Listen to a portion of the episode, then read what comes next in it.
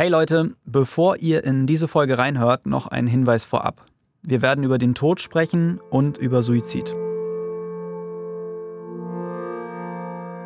Ich möchte, dass ihr euch kurz was vorstellt. Ihr hattet einen schönen Tag, seid gerade dabei, was Leckeres zu kochen. Hört Musik dabei, freut euch auf einen gemütlichen Abend auf der Couch. Und plötzlich klingelt es an der Tür. Ihr öffnet und vor euch steht ein junger Mann in Uniform vom Rettungsdienst. Er schaut ernst. Dann sagt er, er muss dringend mit euch sprechen und fragt, ob er kurz reinkommen darf. Ihr setzt euch an den Tisch und er sagt etwas, was ihr im ersten Moment nicht glauben könnt. Ich muss Ihnen leider mitteilen, dass Ihre Mutter bei einem Unfall gestorben ist. Es gibt wenig, was mir so viel Angst macht, wie die Vorstellung, so eine Nachricht überbracht zu bekommen. Allein bei dem Gedanken bekomme ich Gänsehaut. Wie muss es sein, die Person zu sein, die die schlimme Nachricht überbringt, dass ein Freund, die Mutter oder der Vater, vielleicht sogar das eigene Kind gestorben ist? Wie wird man mit dieser Aufgabe fertig? Wie können diese Menschen helfen, mit einer so tiefen Trauer umzugehen? Um das herauszufinden, spreche ich mit Benedikt. Mein Name ist Benedikt, bin 31 Jahre alt, habe eine Frau, erwarte ein Kind und mache ehrenamtlich Kriseninterventionen. Ich durfte Benedikt einen Tag bei seinem Einsatz begleiten.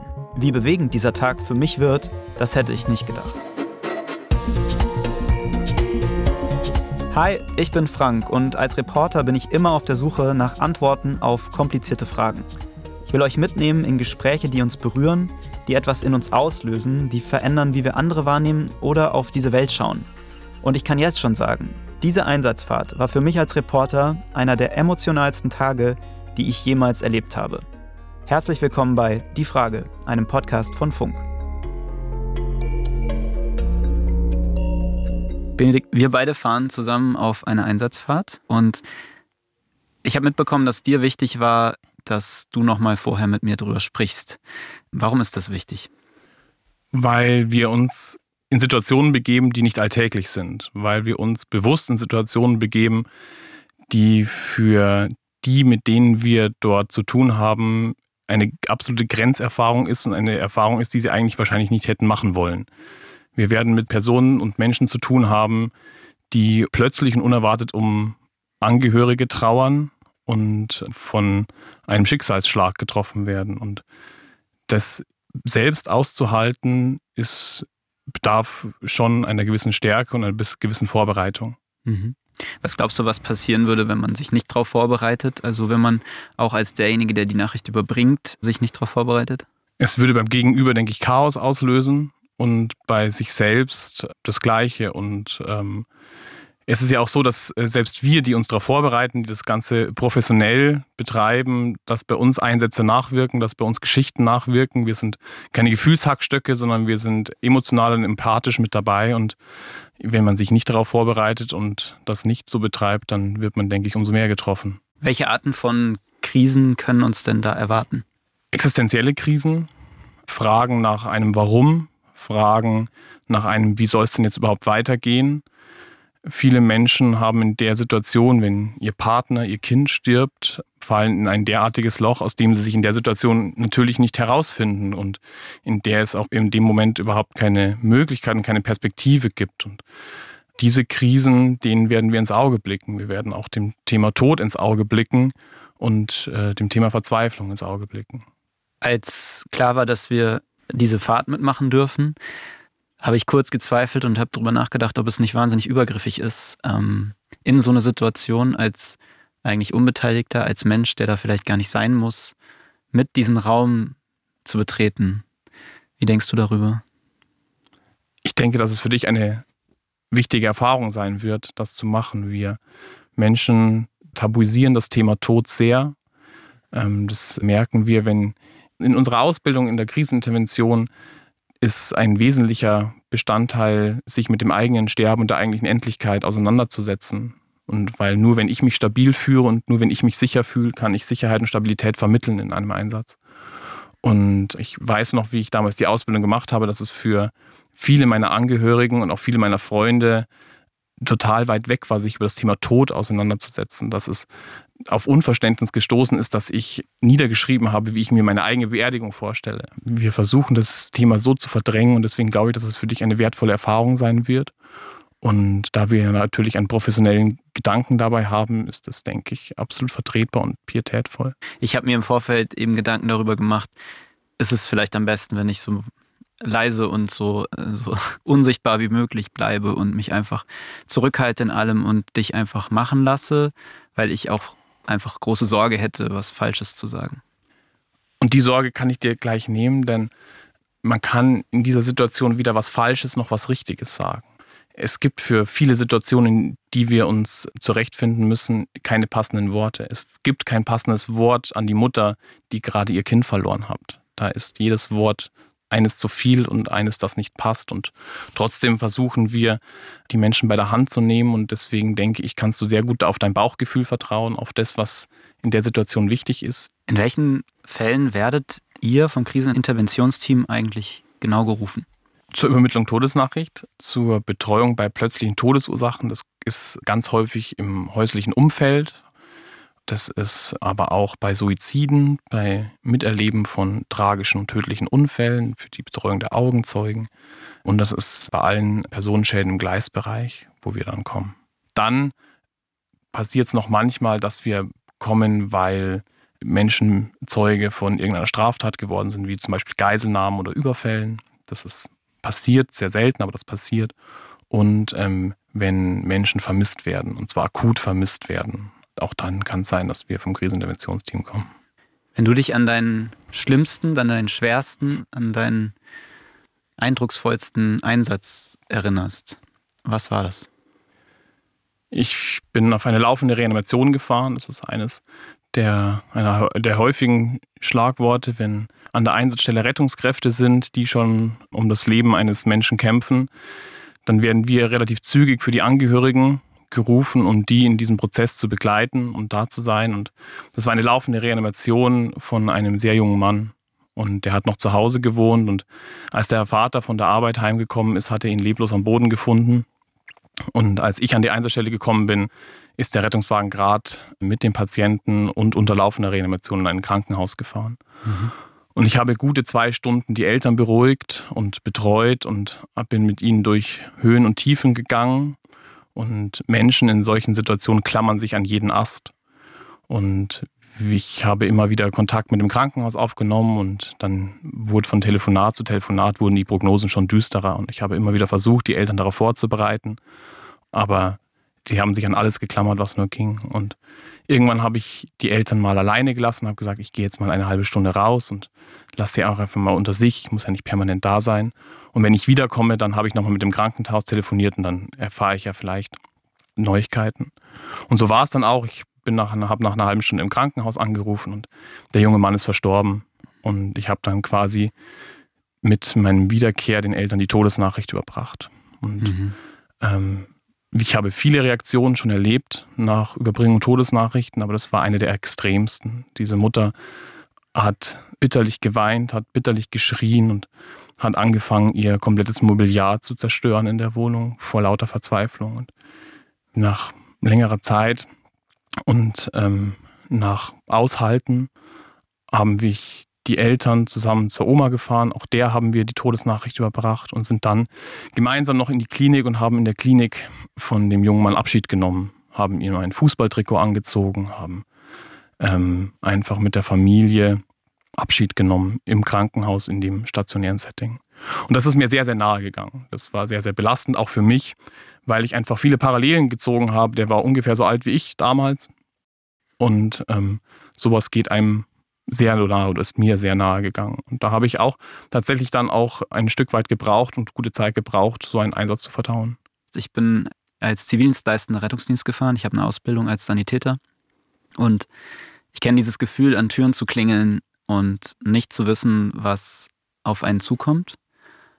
Und mein Horrorszenario war immer Reanimation oder eben eigentlich schon zu sagen, ein Mensch, bei dem man den Tod eigentlich feststellen muss. Wenn du sagst, dass man eigentlich hauptsächlich gerufen wird, wenn schon jemand gestorben ist, ne, dann ist das, ich verbinde das auch mit unfassbar viel Leid, mit ganz viel Traurigkeit und Schwere. Also die Vorstellung ist schon schwierig, dann der zu sein, der dann auch dort bleibt und das aushält.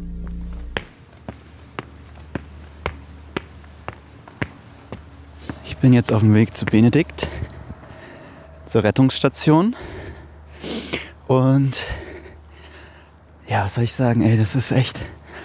Dieses Vorgespräch, das hat nochmal ziemlich in mir gearbeitet.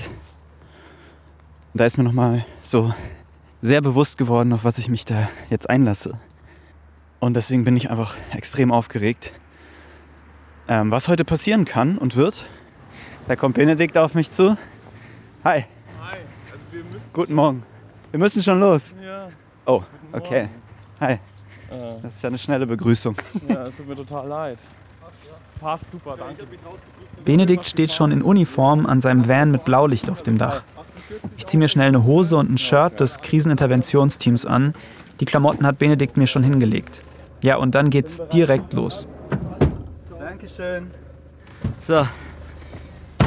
Direkt, Direkt. Einsatz. Was weißt du denn schon ungefähr? Ähm, wir fahren jetzt zu einer Familie. Da wurde ein erfolglos reanimiert. Der ist jetzt verstorben. Und wir fahren da jetzt hin und sollen die Angehörigen und Hinterbliebenen betreuen. Genau. Das heißt, der junge Mann wurde zu Hause wiederbelebt. Ich gehe davon aus. Also ich gehe davon aus, dass es zu Hause ist. Genau weiß ich es nicht. Ich weiß auch nur, dass die Todesursache unklar ist und das, äh, da fahren wir jetzt hin.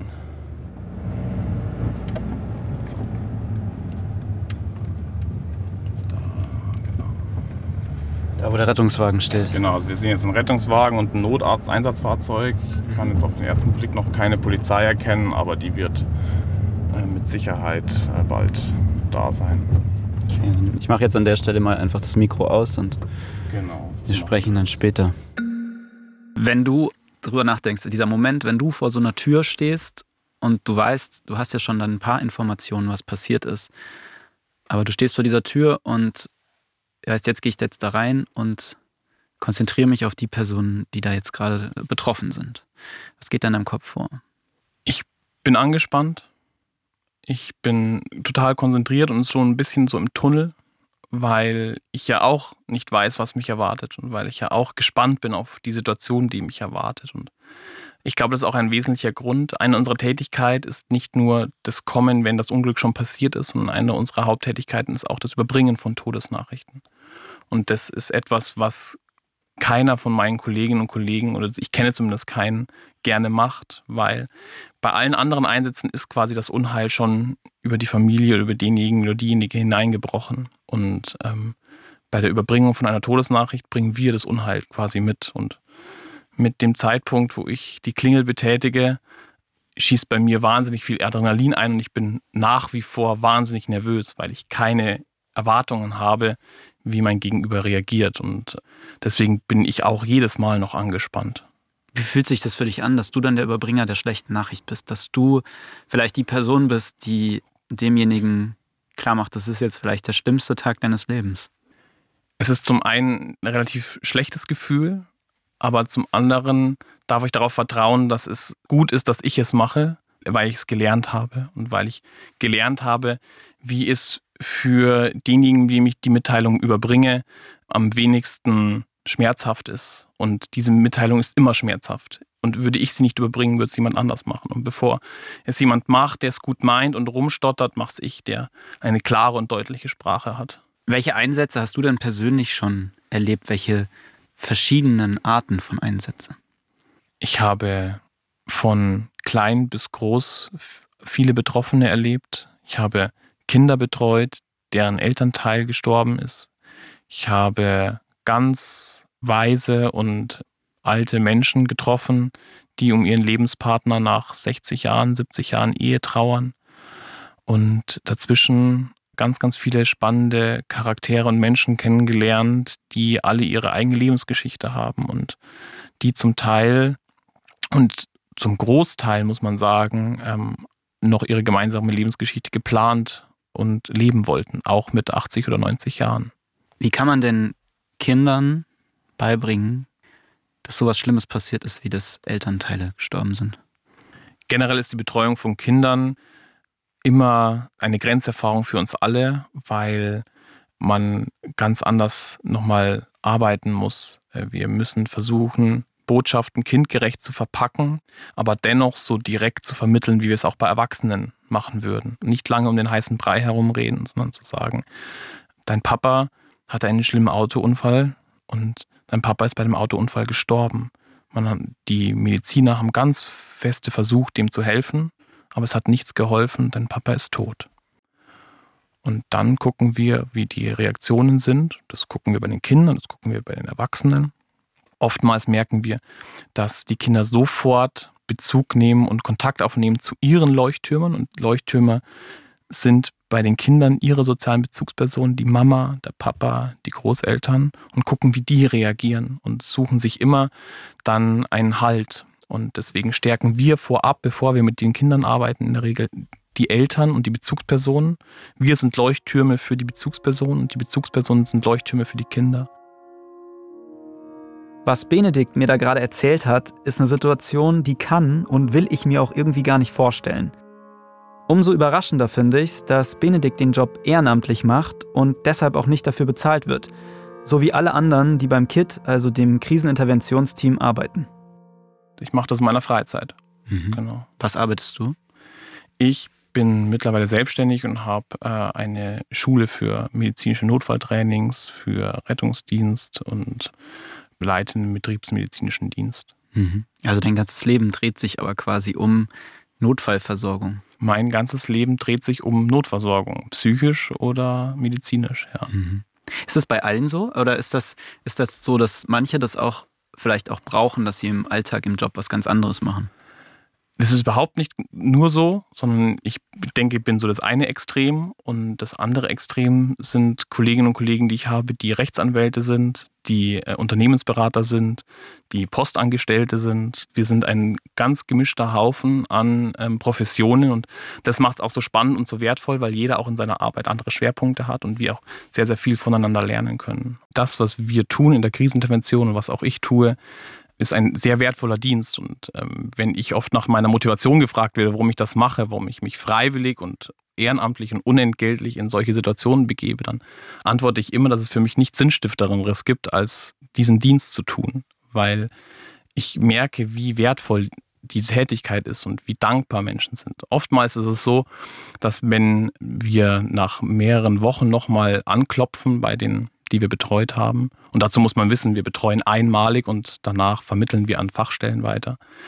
Dann bekommen wir oftmals die Antwort, dass sie sich gar nicht mehr so genau erinnern, wer da war, aber sie wissen noch ganz genau, dass jemand da war mhm. und dass das sehr, sehr toll war und sehr, sehr gut war, weil jemand da war, der erklärt, der Struktur gibt, der Perspektiven aufzieht und wenn es nur die Perspektive für die nächsten fünf Minuten ist, aber der einen an der Hand nimmt und der auch damit aushält. Was würdest du sagen, sind so die schwierigsten Momente in dem Job? Für mich persönlich vor der Tür zu stehen und mich zu überwinden, die Klingel zu drücken. Für euch eine Info an dieser Stelle. Benedikt und ich haben beim Vorgespräch ausgemacht, dass wir während des Einsatzes das Mikrofon nicht laufen lassen, weil das absolut unangebracht wäre, in dieser Extremsituation eine Tonaufnahme zu machen. Ich erzähle euch jetzt, was bei dem Einsatz passiert ist.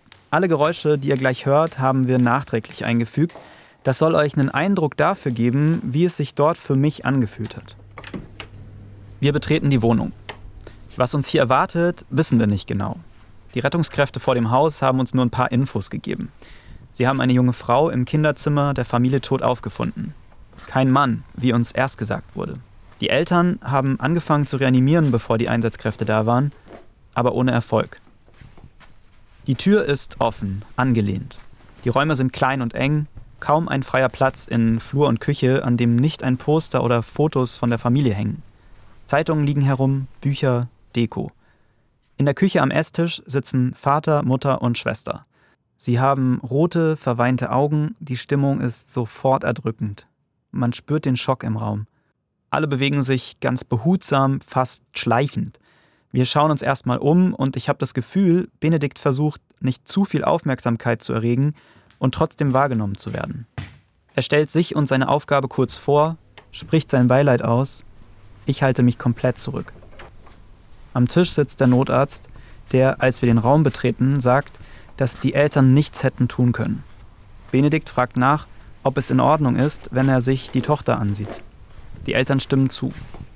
Wir laufen durch den Flur und Benedikt dreht sich zu mir und sagt, wir schauen uns jetzt kurz die Verstorbene an, okay? Ich sage leise ja und denke mir, wieso bin ich hier? Habe ich das Recht hier zu sein? Und fühle mich wie ein Eindringling in der intimsten Situation, die man sich denken kann. Ich bin total überfordert, aber das kann ich gar nicht so schnell einordnen, wie Benedikt die Tür öffnet. Die Verstorbene liegt auf dem Boden, bis zum Hals zugedeckt mit einer Wolldecke, die Augen sind geschlossen. Um sie herum Erbrochenes. Benedikt sagt, es ist wichtig zu sehen, was die Familie gesehen hat, um zu verstehen, welche Fragen sich die Familie jetzt wohl gerade stellt. Ich kann nicht fassen, dass diese junge Frau nicht mehr lebt, dass sie gestern noch gelebt hat. Meine Gedanken sind sofort bei den Eltern. Wie sie diesen Morgen erlebt haben, wie es ihnen jetzt geht, wie es wäre, wenn das meine Eltern wären. Ich empfinde tiefes Mitleid und überlege kurz, ob ich das aushalte, wieder in die Küche zu gehen.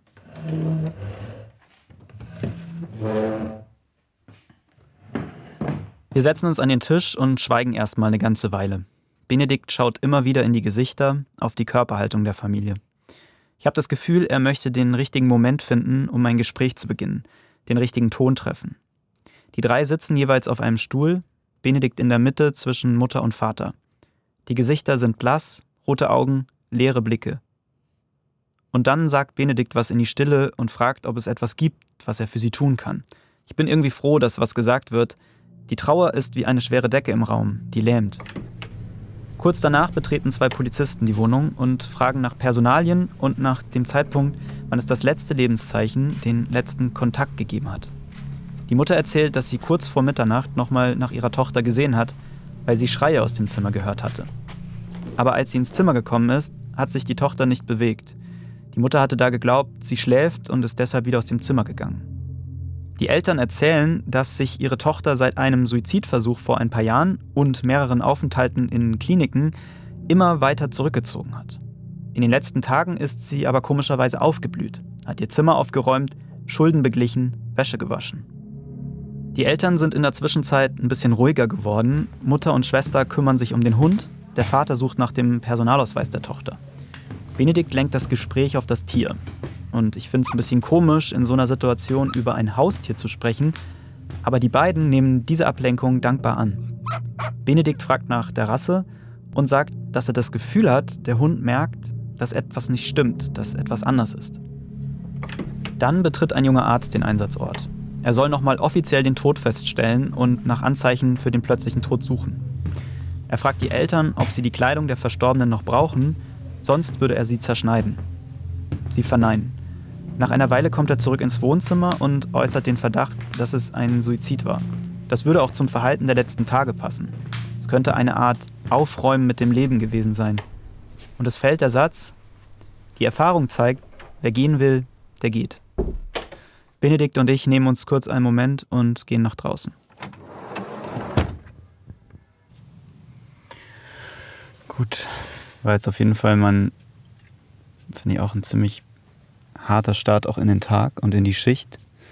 Ja, irgendwie ist es genau das Szenario, wovor ich irgendwie auch Angst hatte, diesem ein Kind stirbt. Mit das, also mit das Schwierigste, was ich mir vorstellen kann. So. Also es gibt so Phasen, da sind die sehr ruhig, die Angehörigen, und, und dann reden wir zwischendurch über die Haustiere und es ist fast schon wieder so Alltag gefühlt. Und dann bricht das aber wieder so ein. Genau, und das ist einfach, einfach diese, das ist so wichtig, auch in der Verarbeitung, sich auch immer wieder selbst Luft und Freiraum zu schaffen und nicht nur in diesem Trauerloch, in diesem Schock zu versinken, sondern sich auch wieder rauszuschaffen. Und das machen die total toll und deswegen ist, darf man auch über so für Außenstehende Banale wie die Haustiere reden. Aber man sieht, es fängt in den ähm, Betroffenen das Arbeiten an und es kommen Erinnerungen, gemeinsame Erinnerungen hoch und das fördert auch schon wieder. Das ist was sehr, sehr Produktives. Und deswegen ist unsere Aufgabe nicht nur die ganze Zeit, wenn wir da sind, über Tod und Leid zu reden, sondern auch immer wieder zu gucken, was können wir für positive Punkte setzen.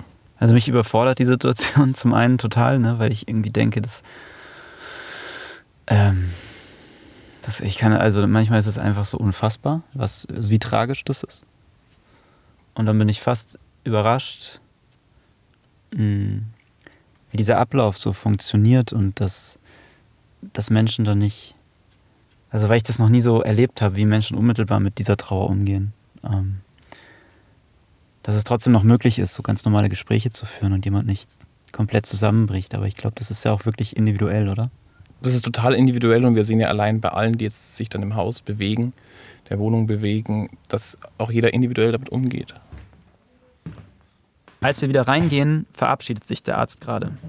Dann setzt sich Benedikt wieder an den Tisch und erklärt, was noch passieren wird, wer noch alles kommen wird, was organisatorisches zu tun ist. Aber er sagt auch, dass das alles noch warten kann, dass es jetzt um sie geht. Benedikt macht jetzt das, was er Psychoedukation nennt. Er verteilt Flyer für Anlaufstellen. In den Flyern stehen Kontaktadressen und ein paar Stichpunkte zum Angebot. Er betont, dass alle Gefühle okay sind in diesem Moment. Dass es normal ist, jetzt nichts zu fühlen oder dass es ein Auf und Ab sein kann in den nächsten Tagen. Die Familie ist eher passiv, hört zu und nickt. Ich stelle es mir total anstrengend vor, man möchte eigentlich allein sein, aber ununterbrochen tauchen neue Beamte und Ärzte auf, die ähnliche Fragen stellen. Ich könnte es total verstehen, wenn der Familie in diesem Moment einfach alles viel zu viel ist. Der Einzige, der immer ruhig und bedacht sitzen bleibt, ist Benedikt. Die Familie sagt, dass sie alles einfach so schnell wie möglich hinter sich bringen will, um Zeit für sich zu haben. Und das kann ich so gut verstehen. Dann fragt Benedikt, ob sich die Familie wünscht, dass wir weiterhin vor Ort sind. Sie sagen nein, bedanken sich aber mehrmals für die Unterstützung. Benedikt verabschiedet sich und wünscht viel Kraft. Nach etwa vier Stunden verlassen wir das Haus.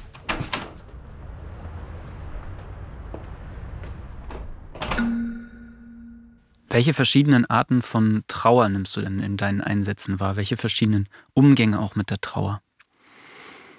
Ich glaube, es habe schon fast alles erlebt, was es an Trauer gibt und bin jedes Mal wieder überrascht, dass es doch nicht alles gewesen ist. Ganz typisch ist Weinen, ganz typisch ist Schreien, ganz typisch ist auch, dass es so Berg- und Talfahrten gibt, dass es Momente gibt, in denen man auf einmal gemeinsam lacht und sich erinnert und äh, dass auf diesen hellen Moment auf einmal wieder tiefe Bestürzung, tiefe Trauer kommt.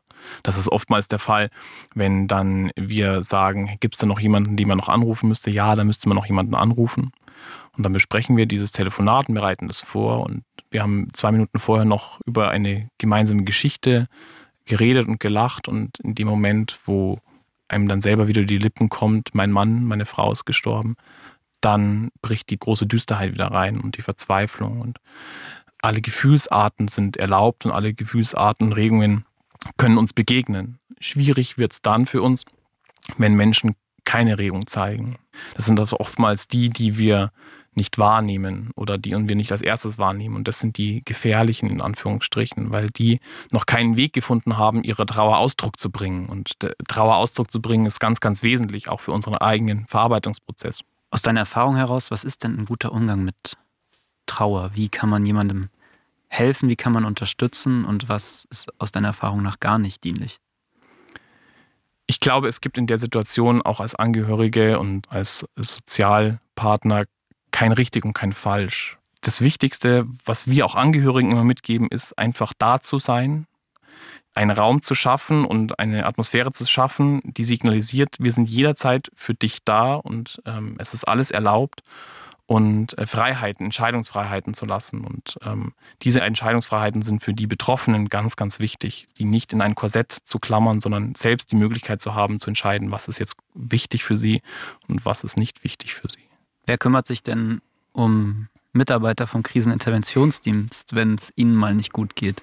Wenn sie mit einem Einsatz vielleicht auch hadern. Du hast erzählt, dass es bei dem schwierigsten Einsatz ja auch sehr lange gedauert hat, bis du wieder einsatzfähig warst oder bis sich das nicht mehr so belastet hat.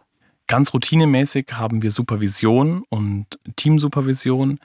Das heißt, wir besuchen in kleineren Gruppen, zu dritt, zu fünft, einen ausgebildeten Supervisor, das ist ein Therapeut oder ein Sozialpädagoge mit Ausbildung und besprechen Einsätze nach, Dinge, die uns bewegt haben. Und jeder von uns hat ja gewisse Fühler und ist schon dafür empfänglich, was ihn beschäftigt hat und versuchen dann einfach für uns Zusammenhänge zu begreifen und Dinge nochmal zu reflektieren, auch was einen beschäftigt hat, äh, Dinge loszuwerden, die vielleicht nicht gut gelaufen sind und die einfach zu teilen, weil ein wesentlicher produktiver Prozess für unsere Psyche ist tatsächlich einfach Reden.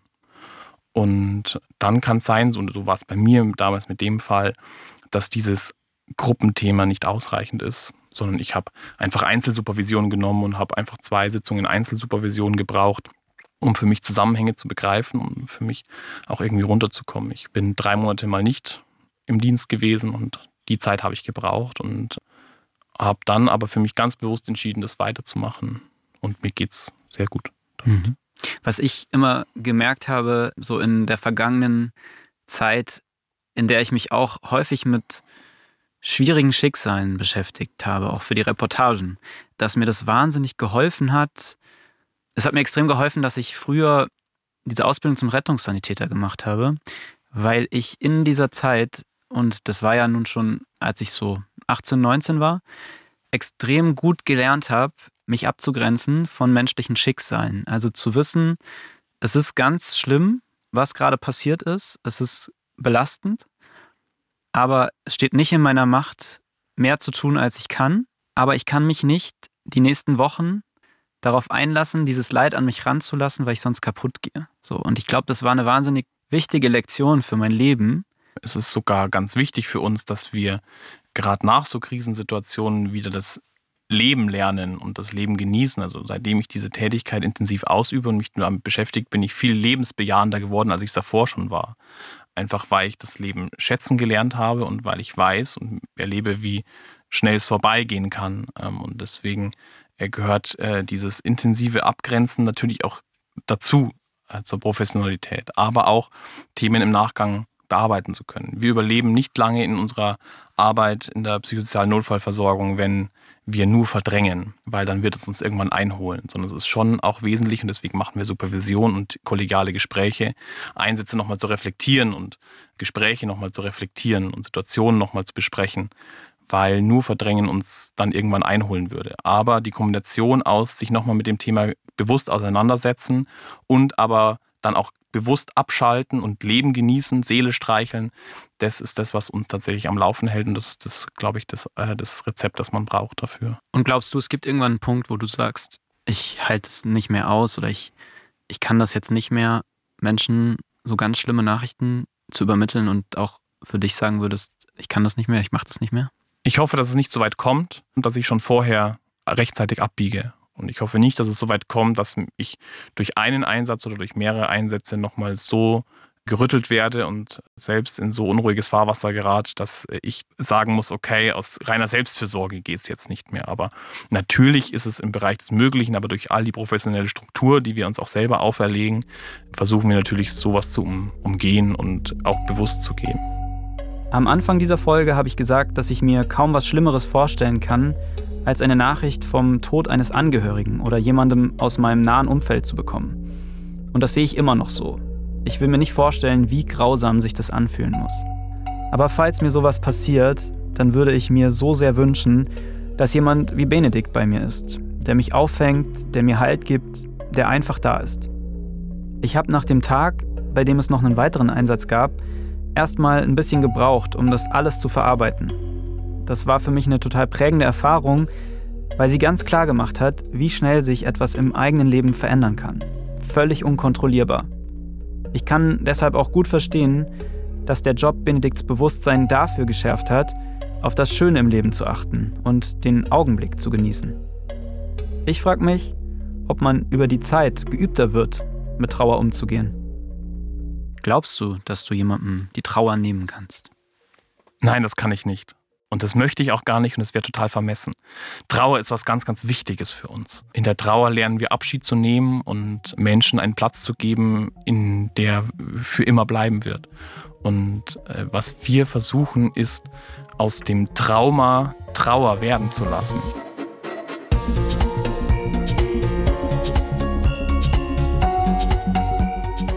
Ich danke euch fürs Zuhören. Ich fand das, was Benedikt mir erzählt hat und was ich da erlebt habe, extrem emotional berührend. Und jetzt bin ich mega interessiert daran, welche Gedanken ihr hattet, während ihr diese Folge gehört habt. Lasst mich gern daran teilhaben, zum Beispiel über Instagram oder über eine Sprachnachricht an die 0174 2745 065. Wenn ihr gut findet, was wir hier machen, dann abonniert doch diesen Podcast und über eine Bewertung freuen wir uns auch immer. Und hört doch auch gerne in die Folge rein, in der ich mit Melissa spreche. Sie hat in ihrer Familie Gewalt erfahren und ist deshalb ausgebrochen. Auch eine super berührende Geschichte. Zum Schluss möchten wir euch noch eine Folge des Funkpodcasts Kanakische Welle empfehlen. Darin geht es um Depressionen und Suizid. Hört da gern mal rein bei den Jungs. Wir hören uns nächste Woche wieder. Die Frage ist ein Podcast von Funk, von ARD und ZDF. Ich bin Frank Seibert, AutorInnen Amelie Hörger und Jan Rothe, Redaktion Theresa Fries und Patrick Abele, Produktion Hanna Meyer, das Sounddesign kommt von Benedikt Wiesmeier und Enno Rangnick und die Grafik von Antonia Dengler und Bianca Taube.